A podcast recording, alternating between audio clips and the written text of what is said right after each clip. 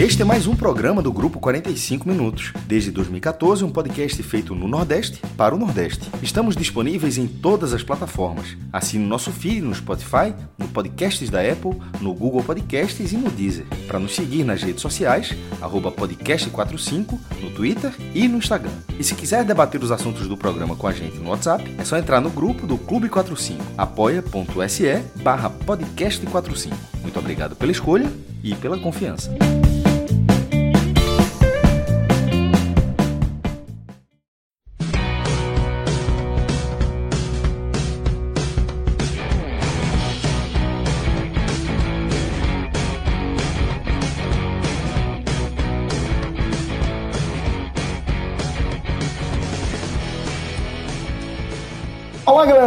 Começando mais um Telecast. Eu sou Celso Shigami, estou aqui com o maestro Cássio Zirpoli, com Rodolfo Moreira e com Rafael Estevam, nosso querido relógio.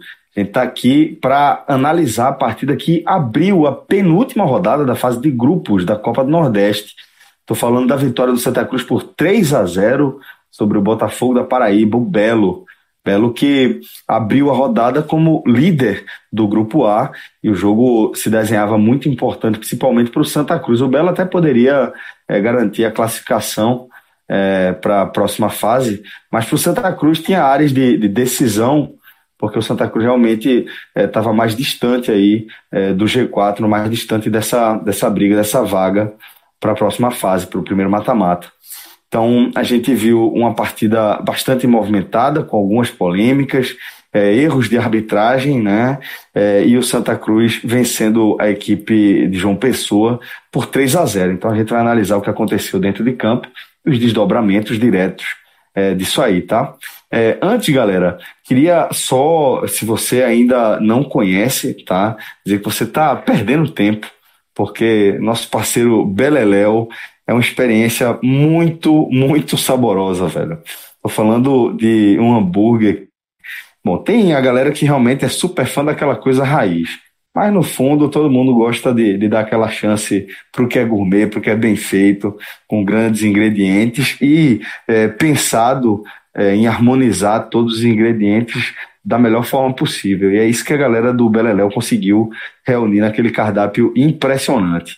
Eu já fui lá algumas vezes, desde que a gente iniciou a nossa parceria, eu tive a satisfação de conhecer, inclusive o Beleléu, e confesso que ainda é, não consegui vencer a minha é, é, vontade, meu desejo de pedir o raio que os parta. Realmente aquele aquele mix de, de, queijo ali é um negócio de doido ali. Toda vez que eu vou lá, eu já chego pensando no sanduíche. Então, é, fica aí essa dica para você, mas vale é, dar uma olhada em todo o cardápio do Beleléu, porque realmente sanduíches são obras-primas. A galera é, se superou ali para fazer aquele cardápio. Quem curte hambúrguer realmente lá vai encontrar é, iguarias. Então, vai lá no Beleléu, tá? Lembrando que são três unidades: a unidade do Pina, a unidade é, de Casa Forte e também a unidade de João Pessoa. E eu estou falando que são três unidades porque o nosso código também vale lá no Beleléu. E vale da seguinte forma: é, basta você se apresentar como ouvinte é, do podcast 45 Minutos, que de segunda a sexta-feira você pede o seu hambúrguer e a batata por nossa conta. Olha, e é uma batata de respeito, viu? Assim como tudo lá no Beleléu. Então pode ir lá se apresentar que a batata é por conta aqui da turma do Pod, tá? Segunda a sexta, vale daí nas três unidades do Beleléu. Mas começar a falar agora desse jogo e compartilhar aqui a experiência com você. Eu fiz o pré-jogo pelo Live FC junto com o nosso querido Lucas Leozzi.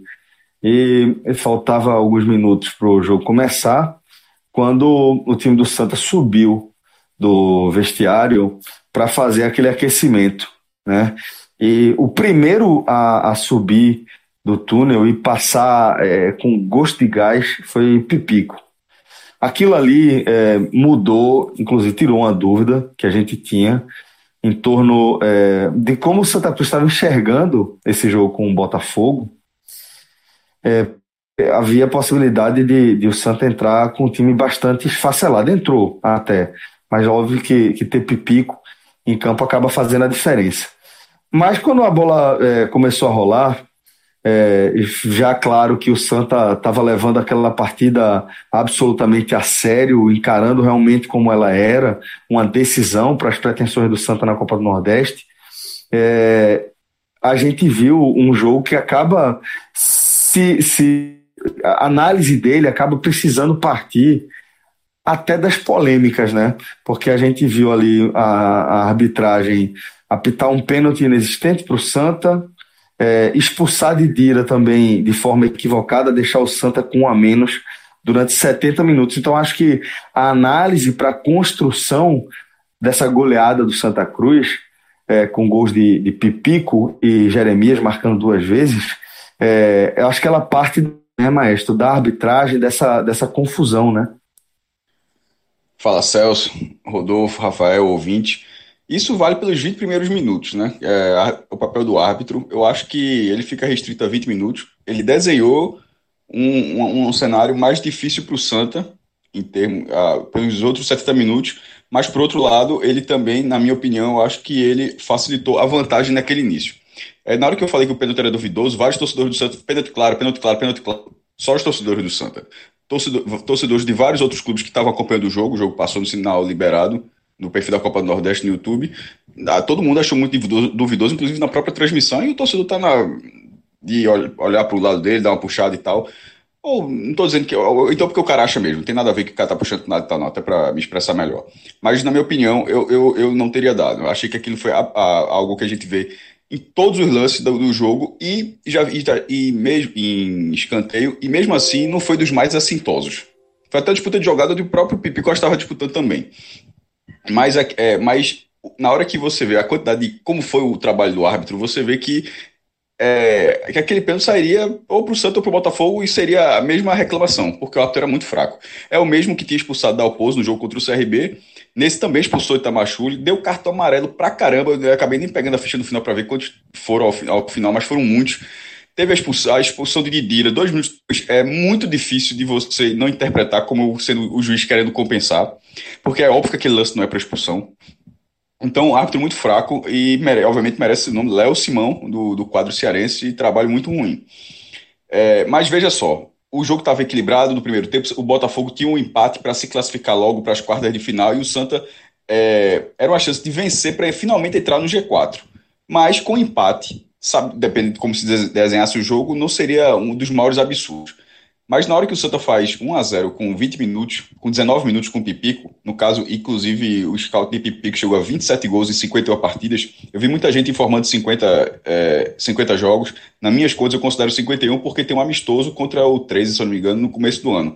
Então, se for 50 jogos de campeonato, beleza. Mas toda vez que a gente fala que fulano de tal tem não sei quantos gols e não sei quantas partidas, eu sempre considero o total. Inclusive, se ele tivesse feito gol no, no, contra o 13, eu acho improvável que esse gol não tivesse contabilizado agora. Ah, não acho que as pessoas estariam dizendo que ele tinha 27 gols, estaria dizendo que ele tem 28. Então tem que contar o jogo também. Então, 27 gols e 51 partidas. É, o faro de gol de Pipi, o cara chama gol. Foi, foi de pênalti, mas bateu com muita segurança. Felipe, que tinha pego um pênalti. Como se fosse na... pouca. E como se fosse transformar em pouco gol, né? Um cara que tá vivendo uma fase ruim, né? é, o cara aí, Felipe tinha pego um pênalti. O Felipe é aquele mesmo do Corinthians, que jogou, jogou um tempão no Corinthians. Se eu não me engano, no final da Copa do Brasil de 2008 era ele o goleiro. Ele pegou, ele estreou na rodada passada contra o Botafogo. Sim, era ele sim. Falha, ele, falha inclusive, naquele, naquele segundo gol, né? É ele mesmo, né? Aí ele pega um pênalti do Imperatriz na estreia dele, um pênalti importantíssimo no, no, lá no Almeidão. E agora, e agora, ou seja, tem essa confiança para isso aí, mas hum, saiu nem na foto. Pipi que deu deslocada. Mas para não ficar restrito a um gol de pênalti, eu quero dizer, até porque eu coloquei isso no texto, que eu acho que a atuação de Pipico foi uma boa atuação. Inclusive, das peças ofensivas, enquanto ele esteve em campo, ele era melhor. É, ele, antes de começar a partida, na entrevista de pré-jogo da transmissão do Live FC, até falar que, quando é, é, pergunta Itamar, ele, ele fala claramente assim: é jogo para 45 minutos, voltando e tal. Pipico jogou 71 minutos. Ele só foi sair aos 26 minutos do segundo tempo é, sai cansado, ok, inclusive até com a bolsa de, gelo amarrada depois no final da partida, mas acho que isso sendo normal. Mas ele jogou mais, ele jogou mais do que 26 minutos a mais do que se esperava. E, e ele, teve um, ele teve um papel quando chegou muito lá na frente quando o Santa estava com a menos e estava vantagem. Mas nesse jogo todo, o Santa ele se retraiu muito, e agora mais falando, caminhando na, na análise, o Santa se retraiu muito nessa partida, mas ele não deixou de atacar. É, lá na frente, a vitória vai ser transformada em goleada. A gente vai chegar daqui a pouco lá. Mas é preciso falar que o scout geral do jogo foi 10 a 9 para o Botafogo.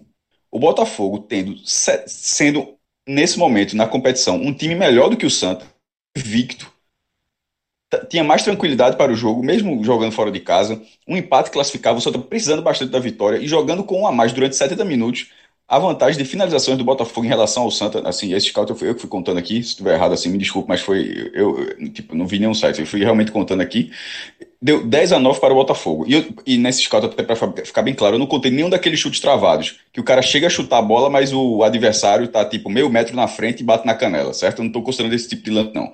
É a, bola, é a bola que efetivamente vai para a barra, o goleiro defende, bate na trave, vai para fora, enfim, fraco, forte, mas que efetivamente vai para a barra.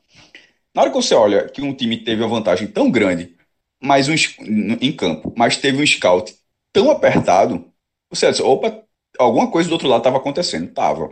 E os contra-ataques estavam começando a aparecer para o Santa. Até, até Jeremias marcar o primeiro, já tinha tido algumas oportunidades, inclusive uma delas maior até do que as duas chances que Jeremias teve para fazer, que foi a de Chiquinho. Ele ficou cara a cara com, com o Felipe, mas Felipe saiu, conseguiu ir no pé dele e, e pegou a bola. Aí ele, a Chique até recupera a bola e chuta e, e Felipe defende. É, a de Jeremias depois, que vai acontecer já do outro lado, isso foi do lado direito, a de Chique foi mais pela ponta esquerda, não era tão clara quanto essas duas, mas ele aproveitou as duas. E, e mesmo, ou seja, já são três. Antes disso já tinha tido outra. Então os contra-ataques foram aparecendo, por quê? O Botafogo jogou muito no campo ofensivo, o Santa estava completamente a, os jogadores, os 10 jogadores de linha, eles estavam todos eles, as linhas bem próximas, muito agrupado o, o Santa jogou. Agora, ele conseguiu impedir as infiltrações do Botafogo. Ele forçou o Botafogo a tentar cruzar, mas sem muita eficiência, até porque o lateral de um lado era Cristiano, que é um péssimo lateral esquerdo historicamente, e o outro é Léo Moura, que não fez uma partida é, ruim, mas ele eu acho que no final ele estava muito mais com medo que como lateral. Ele não parecia muito interessado na lateral, ele parecia justamente o cara que estava pensando o jogo.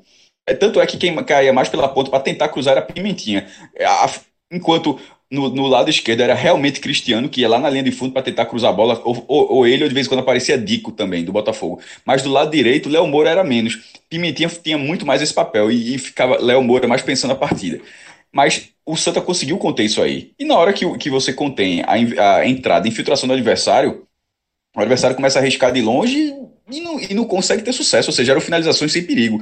A única grande finalização, que algum, em alguma hora algum cruzamento dá certo, foi um cruzamento da, da direita com, com o Dico acertando a cabeçada e Michael Clayton fazendo é, uma defesa fantástica. Eu até fiquei com a impressão que a bola tinha entrado, mas depois no replay é, não tem aquela câmera focada ali, não. A câmera da, do, a câmera do, do Premiere. Aqui tinha à disposição, aí depois que mostra o replay, eu acho que não entrou, não. Eu acho que foi bem em cima da linha. E foi uma, foi uma boa defesa. E outra é... defesa, mas só para complementar, chutando de fora da área, a bola veio queimando a grama e. e ele dá um rebote. Mais uma boa defesa de Michael, é, mas foi uma boa defesa. Mas é o que eu falo. Difícil, muita gente na Isso frente. Isso já se né? aplica às finalizações de fora da área. Ou sim, seja, sim, o Botafogo sim, não conseguia entrar. Eu, eu, eu, dei um exemplo de uma vez que o Botafogo conseguiu finalizar assim, com perigo dentro da área. Porque ele não conseguiu ao longo desses 70 minutos. Ou seja, ele teve um a mais e não conseguiu jogar dentro da área do Santa. Ele conseguiu jogar dentro do, da, da metade do campo do Santa, ou seja, no campo ofensivo do Botafogo, o campo defensivo do, do, Santa Cruz, mas não dentro da área. Me lembrou, inclusive, um mapa de calor muito curioso de que rolou, curiosamente, nessa quinta-feira, que foi do jogo Cruzeiro e CRB. O jogo foi do CRB no Mineirão, e o mapa de calor do Cruzeiro, o Cruzeiro está o tempo inteiro no campo ofensivo mas o mapa de calor não tem um foguinho dentro da área do CRB. Era o tempo todo no campo ofensivo e não entrou na área do CRB. E o CRB ganhou o jogo. E foi mais ou menos o que aconteceu com o Botafogo. E foi mais ou menos o que aconteceu com o Botafogo. Ou seja, foi bem parecido. E o Santa Cruz, sem tendo isso, tendo menos posse de bola, mas conseguiu ser efetivo. E no final, no lance de Chiquinho, por exemplo, foi André que desarmou e já deu uma enfiada de bola. Esse passe, esse passe funcionou. Ele funcionou pelo menos três, três vezes. E na hora que e isso levou terror ao Botafogo. Então no final da partida, embora o Santa tivesse com um desgaste muito grande para segurar o resultado, é, mas estava muito mais na cara que o, que, que o Santa tava. É, disse, ó, meu irmão, tava esse, se, se esse contra-ataque mata o jogo. Se, enquanto o Botafogo era rodando a bola de um lado para o outro, É, eu lembrei, inclusive, até de Camila vendo o jogo. Se fosse que o, é, aquela história que ela falou do de fazer o. Foi exatamente o que o Botafogo fazia. Ia lá na ponta direita, se não tivesse espaço, tocava para o meio campo, Léo Moro, Léo Moro distribuía, ia bater em dico do outro lado, até arrumar o espaço para cruzar. E gastando tempo. E o jogo foi até os 51.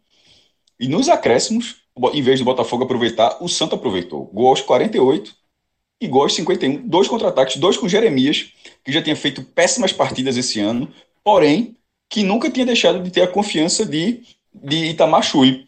É, Jeremias, que entrou aos 23 do, do segundo tempo, ele entrou no lugar de Patrick, é um jogador que é que bem questionado, bem contestado, mas que não, não, não vinha perdendo a confiança do treinador. E na, ele, na hora que ele aproveita essas duas oportunidades, na hora que ele aproveitou, finalizou até bem, ele acaba dando um crédito a Itamar Chuli, que aí, talvez seja dentro do Santa Cruz o cara que mais aposta em Jeremias. Não, porque não, não vejo tanto.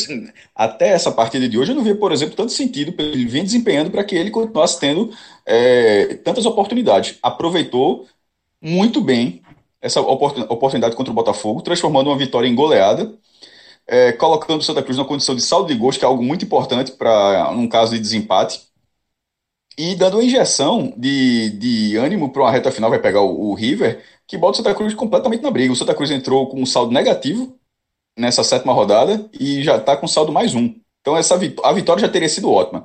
3 a 0 com um a menos é um roteiro fantástico. É um roteiro de recolocar de verdade o Santa na briga. Esse foi o jogo que reabriu, desculpa, o jogo que abriu a sétima rodada.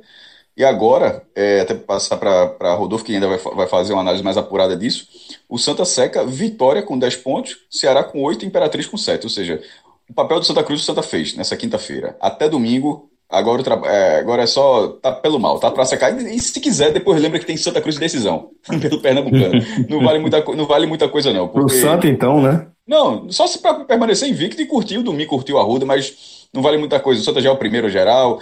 Enfim. É, e no, o, o, o, que é mais importante pro Santa até domingo é secar Vitória, Ceará Imperatriz e o Náutico também, se for pensando já na oitava rodada. Esses três que eu falei é pensando na sétima. Bom, é, colocar Rodolfo aqui no nosso, no nosso debate. É, e, Rodolfo, vou deixar você à vontade para fazer sua análise, mas vou pedir para você responder uma pergunta para mim, tá? Que Cássio é, descreveu o que aconteceu é, até o 1 a 0 de forma muito clara, né? É, um, um, eu aponto como erros de arbitragem, né? Tanto o pênalti marcado em favor do Santa quanto a expulsão de Didira. É, e aí a gente vai para esse recorte aqui que eu queria destacar. Acho que tinha 10, tinha menos de 15 minutos ainda do segundo tempo. E eu até dei essa tuitada. E vou reforçar aqui. É, ali eu vi um Santa posicionado de uma forma que faz algum sentido para um time que está naquele cenário de ter um a menos, um jogador de meio de campo que você perde, ainda que seja um jogador que não esteja fazendo uma temporada excepcional, mas o jogador com uma função tática importante, você perde esse jogador, está vencendo por 1 a 0 e faz sentido que você é, entregue campo para o seu adversário e busque a velocidade do seu ataque para tentar matar o jogo. É uma estratégia que para mim é válida, né? O que é, eu, me causou estranheza ou, ou, receio, vamos colocar dessa forma, foi é, que o Santa é, tava com o sistema defensivo esfacelado, né? Tava com, com, com Felipe Gabriel né, na zaga, já jogou, recentemente jogou mais lateral, inclusive, do que de zagueiro. É, foi perdendo muitas peças aí para a posição. E aí eu comecei a achar perigoso, achei que o, tinha chance de o Botafogo encontrar espaço ali. Não encontrou e o Santa cria, né, constrói o seu 3 a 0. É, eu queria saber se, se você viu também dessa forma, se o Santa recuou demais, se há motivo para o Santa ter recuado dessa forma. E, acima de tudo, queria que você me emprestasse a sua leitura para a gente entender que o Santa é, transformou essa, essa desvantagem numérica por 70 minutos numa goleada por 3 a 0. Fala, Celso, Cássio, relógio aí o ouvinte tricolor. É, vai muito, assim, são muitos ganchos ah, para responder sua pergunta, Celso, dentro da análise de Cássio. Acho que tem que ser feito um link aí para é, somar diversos momentos da partida que acabam se encaixando numa resposta definitiva. É, é um, um, resultado e, sobretudo, um desempenho que legitima muito esse trabalho do, do Itamar, porque você jogar com um a menos, como você destacou aí, por um período tão extenso e você conseguir, de certa forma, manter o controle do jogo, hum, evidencia toda uma organização que está havendo. Foi com você, Celso, que a gente fez na época do, do radar, né, do mercado, a análise da contratação de Itamar pelo Santa é, no, no, dia do anúncio. E Sim. aí uma coisa que eu é, chamei a atenção na época é que, na minha leitura, culturalmente, os times do Santa Cruz, é, ao longo de sua história, mas aí se a gente faz um recorte nesse século, que vingaram, né, o time de 2005, o time de 2015 que subiu também para a série da série B para a série A e o de 2016 no primeiro semestre eram times de uma vocação bem ofensiva, né? O de 2005 com Carlinhos Bala, Rosenbrick, Reinaldo, o de 2015 e 16 com capitaneado por Grafite, mas com Luizinho, com Arthur, com Keno. É, a exceção talvez seja o time de 2011 que tinha realmente uma proposta mais conservadora até por estar na Série D. E aí quando o Santa traz o Itamar, que é um cara com uma vocação tremendamente defensiva para um time com essa cultura e que tem no, no principal campeonato do ano, Série C, teoricamente a obrigação de propor, havia essa, não dúvida quanto à capacidade do treinador, mas sim quanto à é, sinergia entre trabalho e entendimento do torcedor e da própria direção. E ao meu ver, hoje há um, um casamento perfeito, né? um momento que é, existe aí uma lua de mel entre torcida e Tamar e muito possivelmente direção, porque o Santa de fato é um time com mais virtudes defensivas, mas que não é carente de alternativas ofensivas. Né? Existem soluções dentro das limitações. É, à medida que o Chiquinho estreou, né, ainda um jogador recente nesse time, a gente começa a ver alternativas, aceleração na transição. Né? Hoje, a primeira finalização do Santa ela ocorreu aos dois minutos com o Patrick. Não chegou nem a ser efetivamente a finalização, mas foi uma situação construída, né? numa jogada que o Chiquinho acelera pelo corredor esquerdo, sai um cruzamento de linha de fundo para o Patrick fechar, acabou ganhando escanteio ali. Então, pegando o, o pulando dessa etapa para uma parte de sua pergunta, que é se naquele momento do segundo tempo o Santa talvez tenha recuado demais, eu gravei no, no último sábado um telecast referente ao jogo do Bahia com confiança, em que eu elogiei bastante a proposta do confiança de ceder espaços ao Bahia com risco calculado. Né? Foi um jogo que se alguém teve a oportunidade de assistir, o Bahia tinha muita dificuldade em criar pelo corredor central, o Confiança cedia espaço pelas laterais por esse meio, e sempre que o Bahia explorava uma linha de fundo, o Confiança estava inteiro na área, né, com superioridade numérica, com preenchimento é, da área em todas as suas partes, e hoje eu vi uma situação muito similar. Eu não acho que o Santa recuou demais, eu acho que o Santa cedeu um espaço é, calculando riscos, né? O Botafogo, e, e, muito em função do que ocorreu no primeiro tempo, porque como a expulsão de Didira ela ocorre de maneira precoce e ainda havia futebol a ser jogado é, por um período razoável dentro do primeiro tempo com o Santa inferioridade, esse, esse resto do primeiro tempo ele serviu como um teste do que o Santa poderia fazer no segundo. E como o Botafogo foi extremamente inoperante no primeiro tempo, ao meu ver, foi feita a leitura de que o Santa podia correr esse risco é, chamando o Botafogo para seu campo, explorando os contra-ataques. E de fato foi o que ocorreu, porque a primeira finalização é, efetiva que colocou o goleiro para trabalhar no segundo tempo não foi do, do Botafogo, foi do Santa com o Vitor Rangel, né, uma bola que estava é, ali na próxima à zona morta. Da quina, né? Da quina isso, da, bem, da bem área, né? da área. E o goleiro praticou, uma, o Felipe praticou uma defesa muito boa. Só depois disso... No primeiro momento, eu até achei que fosse um cruzamento que tinha saído é. fechado demais, mas não, ele levanta a cabeça, vê o posicionamento do goleiro, vê que e tem arrisca, ângulo né? e arrisca, né? Bate bem ele. Pois é, foi até a impressão que o próprio narrador também teve, né? Ele, quando foi narrar, ele é, situou aquilo como um cruzamento e depois fez uma retratação. Então, eu calculo, né, eu, na verdade eu avalio que o Santa viu esse déficit do Botafogo. Não foi a primeira vez que o Botafogo se viu em dificuldades é, jogando com superioridade numérica, porque é, jogou dessa maneira contra o Náutico na, na terceira ou quarta rodada da Copa do Nordeste. Ele abriu um 2 a 0 no placar é, ainda no 11 contra 11, e depois o Náutico teve dois expulsos e cresceu no jogo, chegou a empatar a partida no, no último lance, mas o gol acabou sendo anulado, mas o Botafogo demonstrou uma extrema dificuldade em jogar nessa situação. E hoje, novamente, por mais que ele tenha tido mais posse, por mais que ele tenha atuado predominantemente no campo de defesa do Santa Cruz, em seu campo ofensivo, foi um domínio meramente territorial, né? Porque uma situação que o Cássio falou aí foi é, a jogada de linha de fundo, sobretudo com, com o Cristiano. Sempre que isso ocorreu, geralmente era uma bola voltando né, para alguém vir de trás finalizando a bola sempre foi do Santa Cruz, e além disso, a gente via situações do Denilson fazendo antecipações, do próprio Felipe Gabriel é, saindo para construir. Então, em nenhum momento eu senti o Santa Cruz perder o controle da partida. Ele, é, por questões lógicas, né, que é, são inerentes a um jogo em que você se vê em inferioridade, ele cedeu espaço, ele perdeu posse, mas ele continuou criando, né? Teve a, a, aquele o gol que o Cássio falou aí do é, perdido por Chiquinho, para mim foi até infantil, porque é, tinha as opções de finalização, tinha uma opção de passe. É, não, não, não, vou me lembrar agora quem estava disponível na área, mas havia uma opção de fazer o passe para alguém chegar batendo. Além disso, também teve uma outra situação que, salvo engano, também foi finalização do Vitor Rangel, não aquela que ele bate na quina da área, mas em um contra-ataque que é, acaba tendo um passe do Pipico. Enfim, o Santa Cruz conseguiu construir e correu riscos calculados, né? Ele preencheu aquele corredor central cedeu as laterais para o Botafogo com esse preenchimento de área, um preenchimento bem é, assertivo, né? Foi quase que perfeito.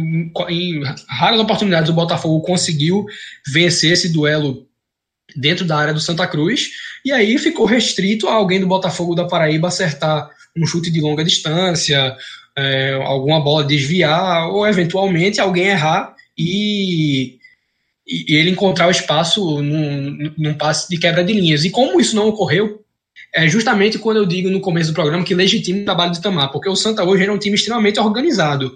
Eu, eu colocaria num patamar próximo à confiança, não vou colocar igual, porque o confiança para mim é extremamente regular em desempenho desde o início da competição.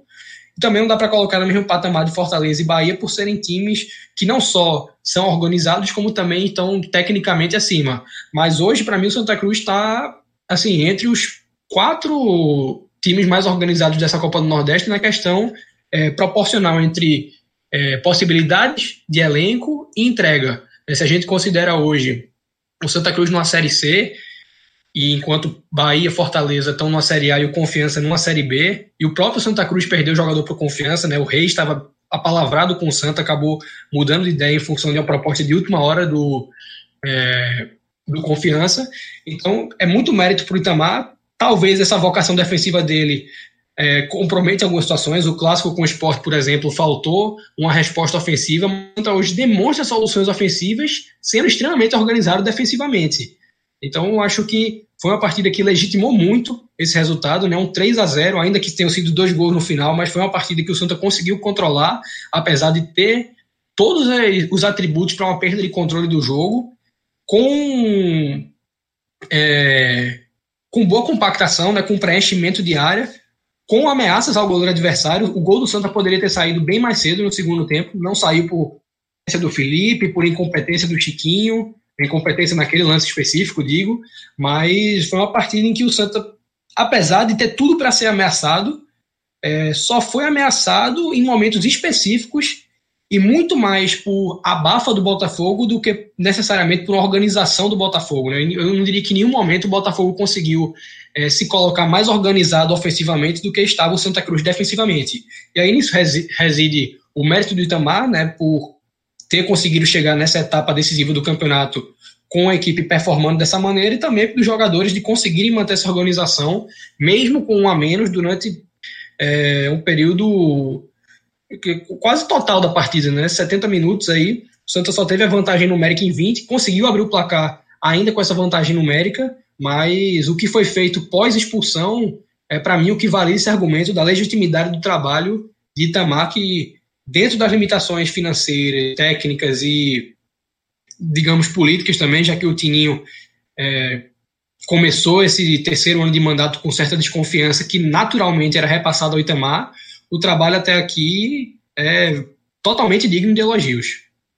Olha só, galera, é, sempre que a gente fecha uma parceria, né, uma das, das ações iniciais que a gente toma aqui do lado do 45 Minutos, é, é tentar entender o produto, o serviço da melhor forma possível, né, porque passar a mensagem do nosso parceiro com fidelidade é essencial para que a gente consiga fechar esse ciclo né, de é, anunciar um produto, um serviço e entregar um resultado, é, não apenas para o nosso parceiro, mas também para a nossa audiência, né, em forma de um produto, de um serviço que você possa consumir e que realmente vai fazer a diferença para você. É, e eu, eu, a gente, a partir disso, a gente tem a possibilidade de entrar em contato é, com, com os mais diversos tipos de, de negócios e de modelos de negócios e de parceiros, né? E eu confesso que para mim um dos mais surpreendentes foi justamente o nosso parceiro, o Airsoft, né? Do Airsoft Shopping. É, o site é o airsoftshopping.com.br e comecei a, a, navegar pelo site para compreender melhor, é, cada vez melhor do que se trata. E eu fiquei impressionado com a variedade, velho, de, de produtos que você encontra para essa modalidade, né? Desde que, desde a minha adolescência por ali, é, quando eu descobri o, o, o, tiro, né? Tinha um, um, colega, um amigo querido, próximo, cujo pai era presidente da Federação Pernambucana, também era instrutor de tiro do Caxangá, e de vez em quando a gente ia para lá e sempre com muita responsabilidade é, tive acesso a, ao tiro esportivo e realmente gostei bastante, né? E acabei que tive curiosidade. Em algum momento, quando essa modalidade do airsoft chegou no mercado, é, eu fiquei impressionado com, com os detalhes, o detalhamento de cada arma né, que, que chegava, como realmente havia uma preocupação muito grande. Né? É, o airsoft, que são aquelas, aquelas esferas, normalmente são de plástico, mas tem também as metálicas, mas que o pessoal conhece mais e que tinha contato principalmente ali é, a minha geração naquele contato inicial eram aquelas esferas de plástico, né? E da, daquilo ali, de quando eu tive os primeiros contatos para hoje, navegando no site da Soft Shop, cara, é impressionante a expansão no mercado, como tem tudo quanto é produto que você pode imaginar. Desde é, uma variedade absurda de armas, né? Pistolas, carabinas, rifles, é, munição de tudo quanto é tipo, é, mas também colete tático, é, cartucho de gás, velho, kit com cilindro CO2, é, cobertor de emergência, canivete tático, mochila, bússola, velho, é, é impressionante. É uma variedade absurda. Você vai encontrar é, roupa, uniforme, coturno, bota, é, óculos, tudo para sua proteção, porque afinal de contas é uma modalidade de proteção sempre precisa estar em primeiro lugar e é importante destacar o nível de organização desses eventos, né? Realmente há uma preocupação enorme em garantir uma estrutura realmente de excelência e é isso que atrai, né? Tantos praticantes, é por isso que essa modalidade tem crescido tanto. Então, para você que está ouvindo aqui o nosso programa, eu indico o site, tá? O para você dar uma olhadinha, é, conhecer um pouco mais e receber todas as informações que você precisa, tá? E ao longo da nossa programação a gente vai trazendo aí mais informações sobre o Airsoft Shopping.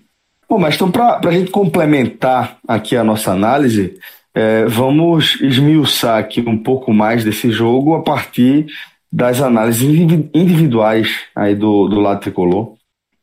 Celso, tivemos destaques do, no Santa, todos da base. É, do, até a transmissão, só venci por 1x0. A transmissão oficial tinha, ele, tinha escolhido Michael Clayton como o melhor em campo. É, no, meu, no meu posto não seria, assim, porque obviamente eu não sou obrigado a escolher o mesmo jogador que foi destaque na transmissão oficial, mas vale como informação, já que é, já que é o prêmio, premiação oficial.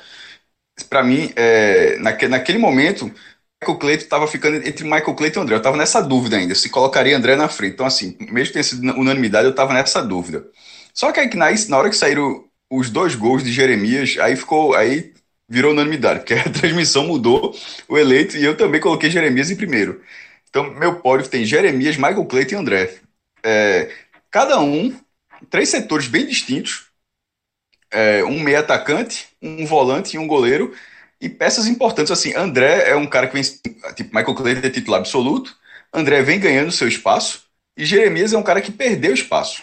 Jeremias, na verdade, é o cara que vinha, é, desses três, é o cara que vinha com menos moral, menos desempenho, e acabou aproveitando demais, sendo essa peça no contra-ataque. Michael Clayton de uma regularidade impressionante. Impressionante. Ele, ele começou no nível muito bom no Santa Cruz nesse ano, e aquele é, que poderia ser a impressão de goleiro da base, surgindo fazer uma grande, grande atuação, mas aquilo vem se mantendo. Aquilo vem se mantendo. Assim, são, são poucas falhas e defesas com muito reflexo, como a, a cabeçada de Dico. A, o próprio lance que eles palmam no chute fora da área, mas é um chute muito forte, com muita gente na frente. É um goleiro que vem, que tem o Santa pode precisar de um goleiro para ter um, um, alguém no banco, alguém mais experiente para de repente, se o jogador se machucar um, ao longo da temporada e tal. Mas nesse momento, no que você o que é que precisa melhorar do Santa? Não é o goleiro. O goleiro, o Santa nesse momento tem um goleiro muito bom para o que ele vai disputar na temporada. E André foi uma peça muito importante na cabeça de área. O Santa não pôde contar com Paulinho, já tinha tido outros nomes ali. Bileu só entrou no segundo tempo, o João Cardoso não foi acionado, enfim, é, foi André. E André, e André fez uma partida muito segura.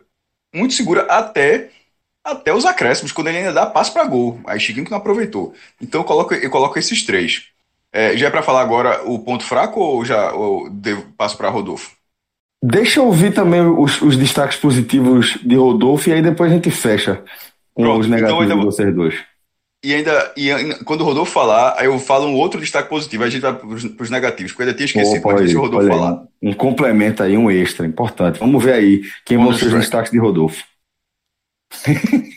é, talvez eu já. Eu, pode ser que eu antecipe essa segunda pontuação do maestro.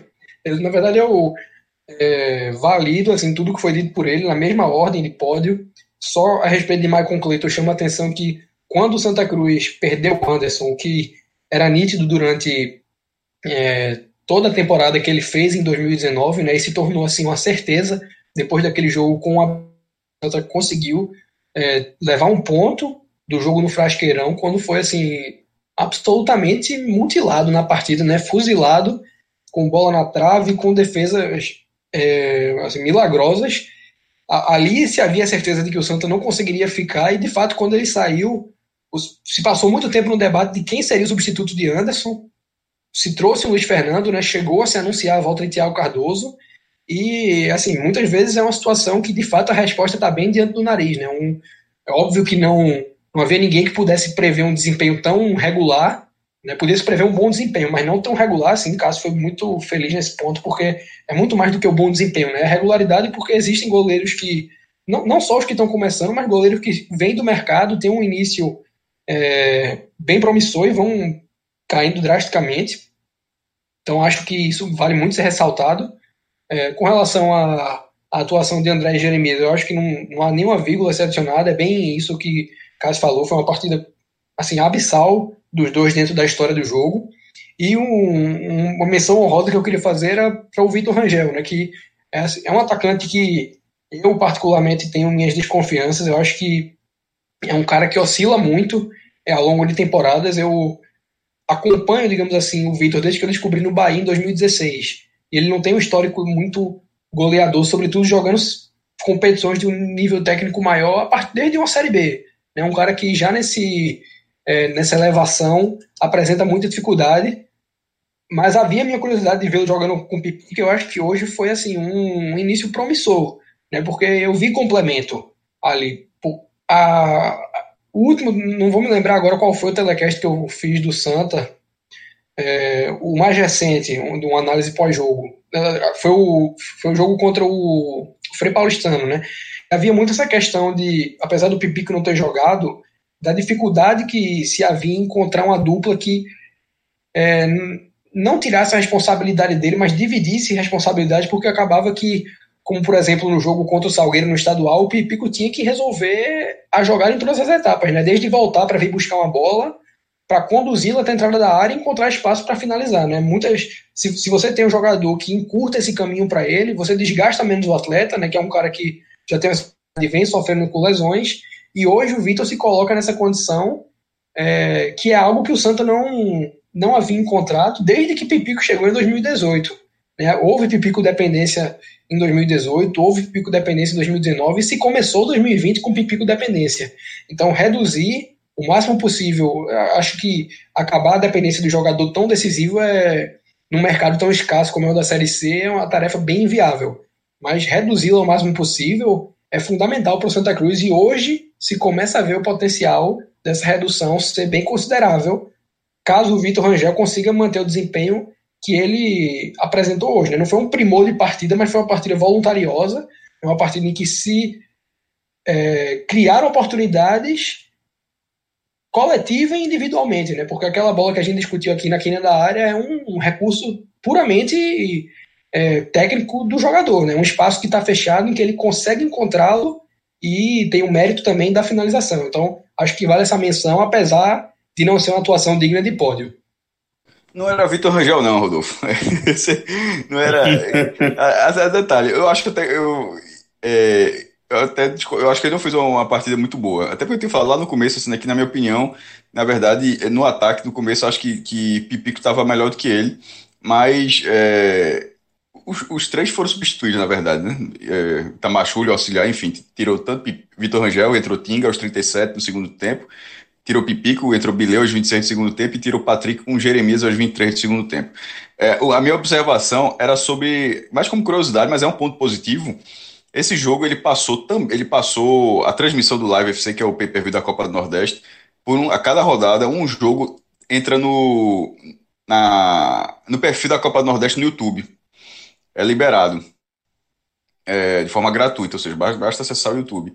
E esse jogo, eu, desde que começou, esse jogo foi o oitavo. Eu acompanho todos os jogos que eu venho fazendo justamente esse, esse levantamento, esse acompanhamento, é, para ver qual audiência fica maior, para fazer um somatório tanto de audiência absoluta quanto de audiência simultânea. Inclusive, na, na, na TV aberta isso acontece também, né? Por exemplo, jogo, o jogo teve 23 pontos de audiência e chegou a ter a alcançar 3 milhões de pessoas. São assim, mas assim são, são números diferentes sobre um, um mesmo jogo. E nessa partida, ou seja, o número consolidado não tem como pegar agora, porque o YouTube demora acho que entre 24 e 48 horas para consolidar um volume grande de acesso. Ou seja, todo mundo que assistiu hoje, se você entrar no YouTube nesse momento, não é o número real de, de visualizações, é, é capaz de ser só a metade. Mas durante a partida, já na reta final, lá uns 35 do segundo tempo por aí, entre 35 e 40, o jogo chegou a ter 87.400 pessoas simultâneas.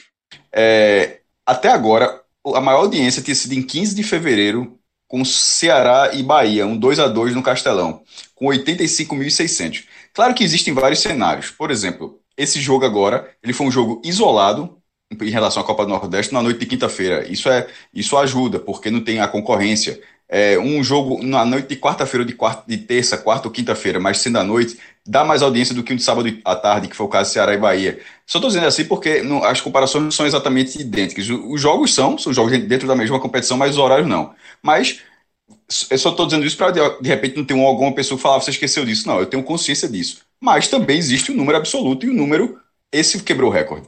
E inclusive a Copa do Nordeste, o perfil dela no YouTube, ela começou na primeira rodada que foi Santa Cruz e Bahia. É, tinha 300, daquele jogo chegou a 300 mil inscritos no canal. Nesse jogo de hoje chegou a 530 mil, ou seja, um, um número maior de inscritos também vai provocando esse, esse, esse número maior. Mas o que é preciso dizer sobre 87.400 pessoas. É, é, quase dobrando já em relação à primeira rodada. É, 87.400 pessoas, é claro que tem jeito todo o Brasil, mas supondo que isso fosse no Recife, isso seria mais ou menos é, 2,2 pontos de TV aberta. Porque é, falando que cada ponto da TV aberta no Recife é, são 36 mil pessoas. Tipo, se, se um jogo, tal programação na TV aberta deu 10 pontos, é, ou seja, foram 360 mil pessoas simultâneas assistindo a, aquilo ali. Dá mais ou, é mais ou menos nessa lógica. E considerando isso, mas a gente está falando de um streaming, pô. Então, assim, é um número muito, muito grande.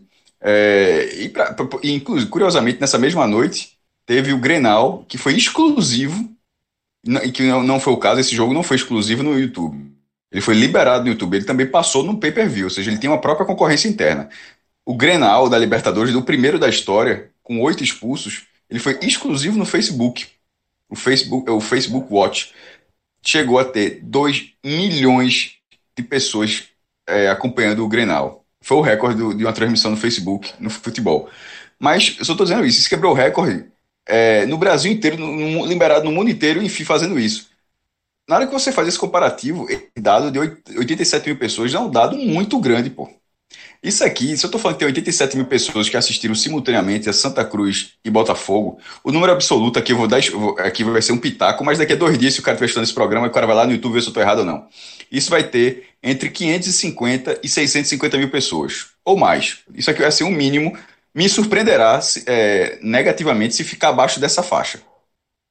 Ou seja, eu estou falando de, de, pelo menos de, de, de meio milhão de pessoas por streaming. Então, é, foi algo, embora o, Arruda, o público do Arruda tenha sido diminuto, mas fora dele, a audiência estava gigantesca. Sem dúvida, são, são números impressionantes aí que o, o Live FC vem, vem alcançando, né? Como Mestre pontuou.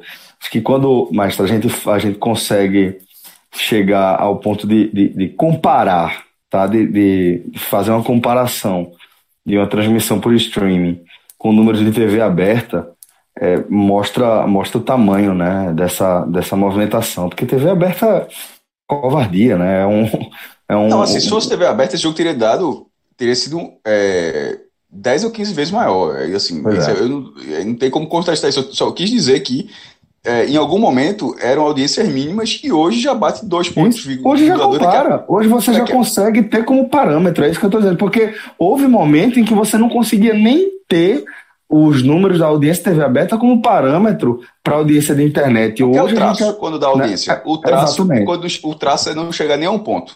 Exato. Isso aqui já é bem, isso aqui já é bem acima disso. Já, ó, sinceramente, isso aí para o Recife eu acho que é maior do que a audiência da RTV, por exemplo. Bom, ótimo comparativo também, é. E, e ressaltar sempre o, o, a força né, da TV aberta, um veículo é, que foi hegemônico durante décadas, né? Então, isso não é não, não se desconstrói de uma hora para outra, mas realmente a gente está é, no meio de uma revolução, isso está muito claro, né? É, bom, Maestro, voltando aqui para o jogo, é, vamos fechar essa nossa análise com os destaques negativos desse, dessa vitória do Santos. No caso, estou no Botafogo. pra, ficar... eu, eu coloquei do Santa Cruz só de Dira porque, embora eu, eu, eu reconheça que ele não teve. Ele não, não, deveria ter sido expulso, mas querendo ou não, ele foi no lance, ele dificultou todo o trabalho do Santa. Mas é muito mais da culpa do árbitro. Ponto negativo grande, ponto negativo é o árbitro. É, e, do, e do Botafogo, para medir que foi a exceção do Botafogo, acho que fez uma partida boa, lutou, entrou e melhorou o ataque do Botafogo. O Botafogo foi. É, ele entrou aos 33 minutos do primeiro tempo e, e o Botafogo começou a crescer a partir dali. Mas o zagueiro do Botafogo, Luiz Gustavo, o lateral esquerdo, Cristiano, e o meia Everton, assim. É, a bola passou, sobretudo dos caras do meio para frente, a bola passou muito por eles e os caras não conseguiam tratar a bola.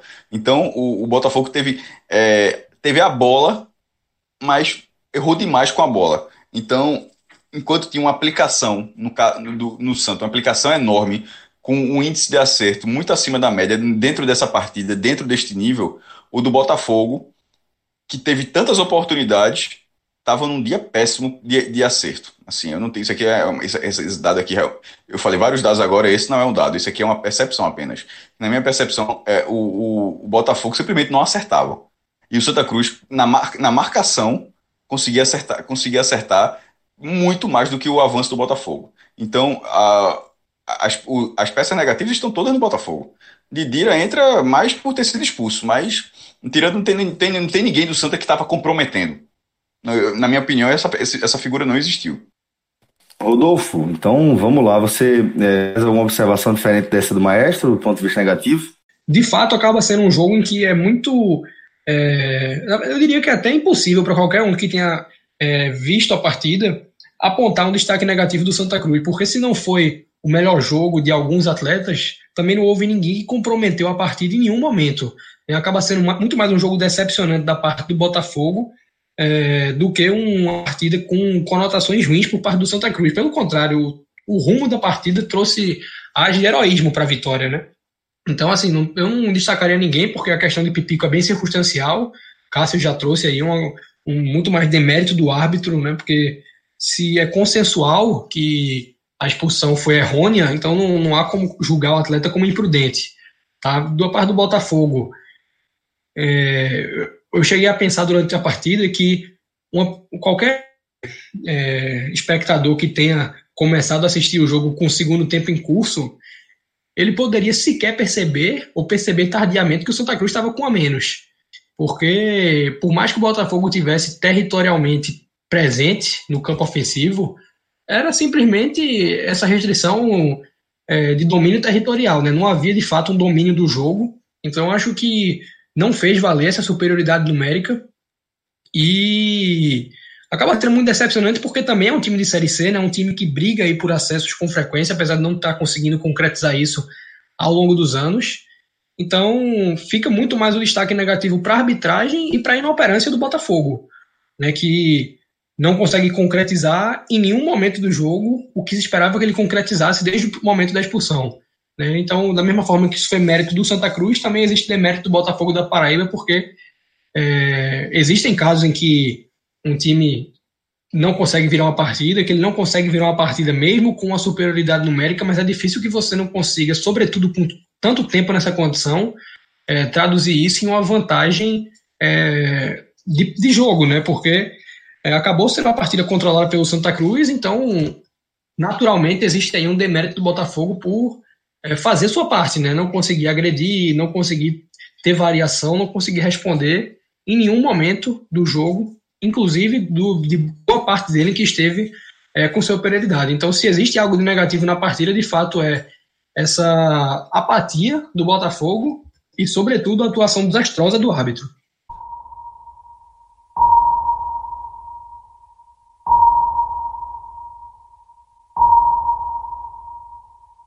Ó, e por último aqui caiu no nosso radar, né, ainda durante o jogo, basicamente, o Santa Cruz anunciou a contratação do atacante paraguaio Derlis Alegre, Derlis Roberto Alegre Amante, um atacante de 26 anos, é, paraguaio, como eu pontuei, né, um jogador de 1,67m, 65 quilos, e que tem é, passagem aqui somente por dois clubes do Paraguai, formado nas divisões de base do Esportivo Luquenho.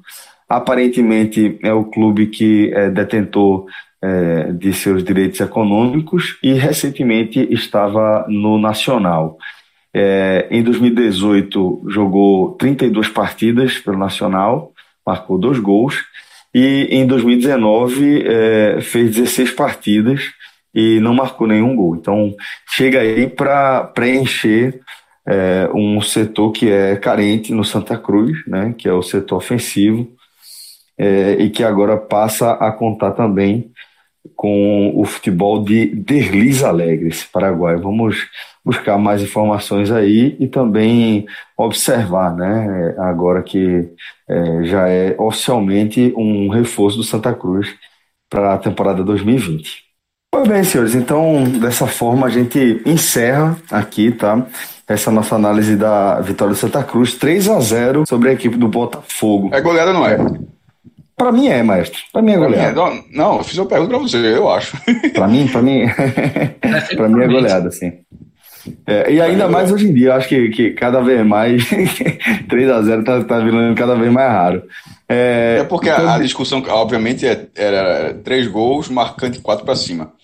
Eu, isso, eu acho que não, isso. se é três gols, é três gols. Foi 4x1, né? Sabe o que é curioso alguém dizer isso? Que goleada é de 4x1 pra cima, 3... é que na Copa do Brasil do passado era melhor ganhar 3x0, porque se o cara faz 3x0 e perde 4x1, passava. Então, assim. Exatamente. Aí fica, fica, fica com a tua goleada aí, mas quem passou fui eu. essa goleada do Santa Cruz por 3 a 0 aí. É, maestro, só lembrando aqui, o Santa na última rodada pega o River, né? O River que é, a outro, depender. Outro para sacar, é para chegar eliminado. Exatamente, existe uma chance de o River é, chegar eliminado e obviamente isso, isso muda é, totalmente a postura como, como o time vai se portar diante do Santa Cruz, né? E, é, por sua vez, a equipe da Paraíba, o Botafogo, Nessa última rodada, ele vai enfrentar a equipe do Vitória, jogando no Almeidão. Lembrando que a última rodada inteira acontece no sábado, às 16 horas. É, maestro, obrigado pela companhia. Rodolfão, obrigado, Valeu, meu irmão. Valeu, senhores. Até a próxima. Tchau, tchau.